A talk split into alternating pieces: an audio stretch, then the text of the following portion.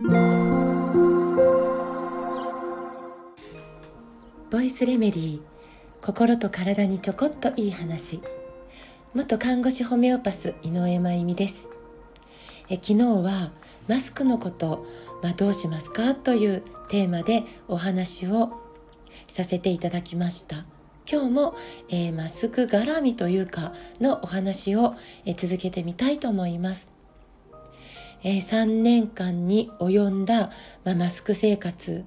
で、まあ、マスクで隠れた部分ですねあの顔の半分以上主に、まあ、口の周りこの筋力が低下してるんですよね。で、えー、大人の方であればこの口周りがたるんでしまってなんか久しぶりにお会いする方がマスクを取られた瞬間のお顔を見てはっってすること実はあるんですけど、えー、女性だけではなく男性にもあってえ何がハッとするかというとかなりほうれい線が入っちゃってあマスクによる老化フェイスだな、えー、思っちゃうことがあります。で、えー、老けることが悪いことだとは全く思ってないですが、えー、マスクによって加速させられているというかされちゃっているということを気づいておられますか？で、えー、ほうれい線が入るぐらいは、まあ、何ともないんですけどあのそれはただ、えー、例えば嚥下するいわゆる食べ物や飲み物を飲み込む筋力も落ちてしまってるんですよね。なので誤嚥される方も多いと聞きます。そんなに高齢じゃないのにしょっちゅうむせるようになっちゃった。これ筋力低下ですよね。まあ、でそれでも大人はいいんですいいんですってちょっとあの投げやりになってるわけじゃないんですけどそれでも大人は自己判断で自己責任です。でも、えー、口の周りのまあ、口の周りを中心に頭全体というかの筋力が、えー、3年間にわたるマスク生活によって低下していることは子供たちにも起こっているんですよね。それで滑舌が悪くなって、えー、何を言ってるかわからないって友達の間でトラブルになったり、まあ咀嚼、えー、食べ物を噛む筋肉ですね咀嚼の筋肉も連動して弱くなっちゃってるのですぐ噛み疲れするなんか噛むの噛んでると疲れてきちゃうんですすぐ。で早食い丸飲みになっちゃう。でまあこの咀嚼が弱いから唾液も少なくなっちゃってで早食い丸飲みや唾液の少なさやそんな今夜でこんなで胃腸に負担もかかってきて。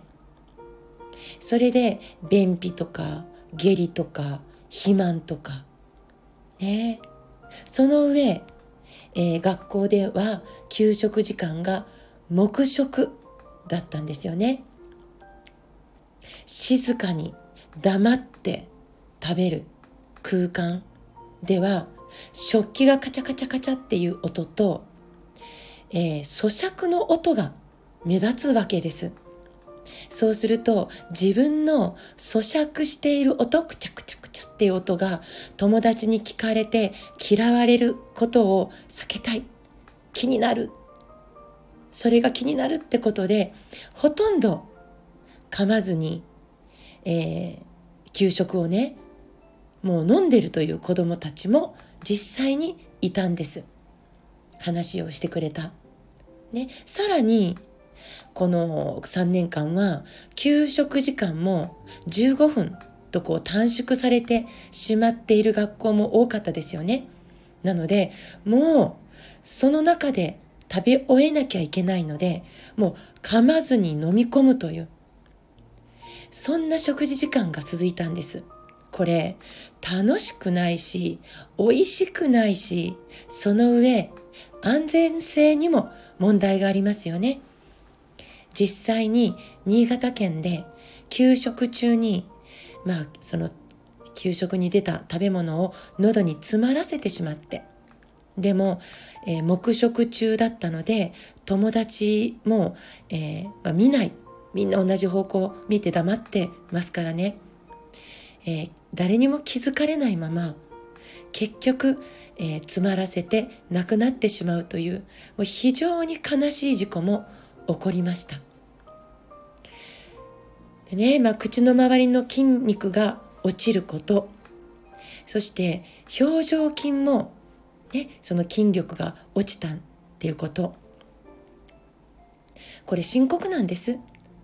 でこれを回復させていくことはもうね自然に数年経ったら戻っていくっていうわけにはいかないレベル。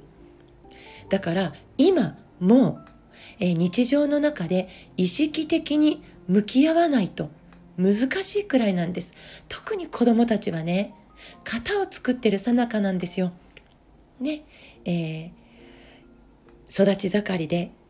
えー、この先何十年も生きていく、えー、体。の型を作っているさなか。だからそのさなかに筋力を低下させてしまったっていうのはその型のままこれから生きていくっていうことにもなりかねない。なので意識的に、えー、向き合わなくちゃいけないんですよね。そもそも自覚がないっていう状況だと思うから大人も子供も。ね。だってなんかな、なんだろう、えー、音楽の時間とか、歌を歌う時でさえマスクだったんですから。大人が想像している以上に子供たちは声を出してないし、表情を作ってないんですよ。マスクの下で。だから、これからの3年間は、この失った筋力を取り戻すリハビリ期間のつもりで、ね、意識的に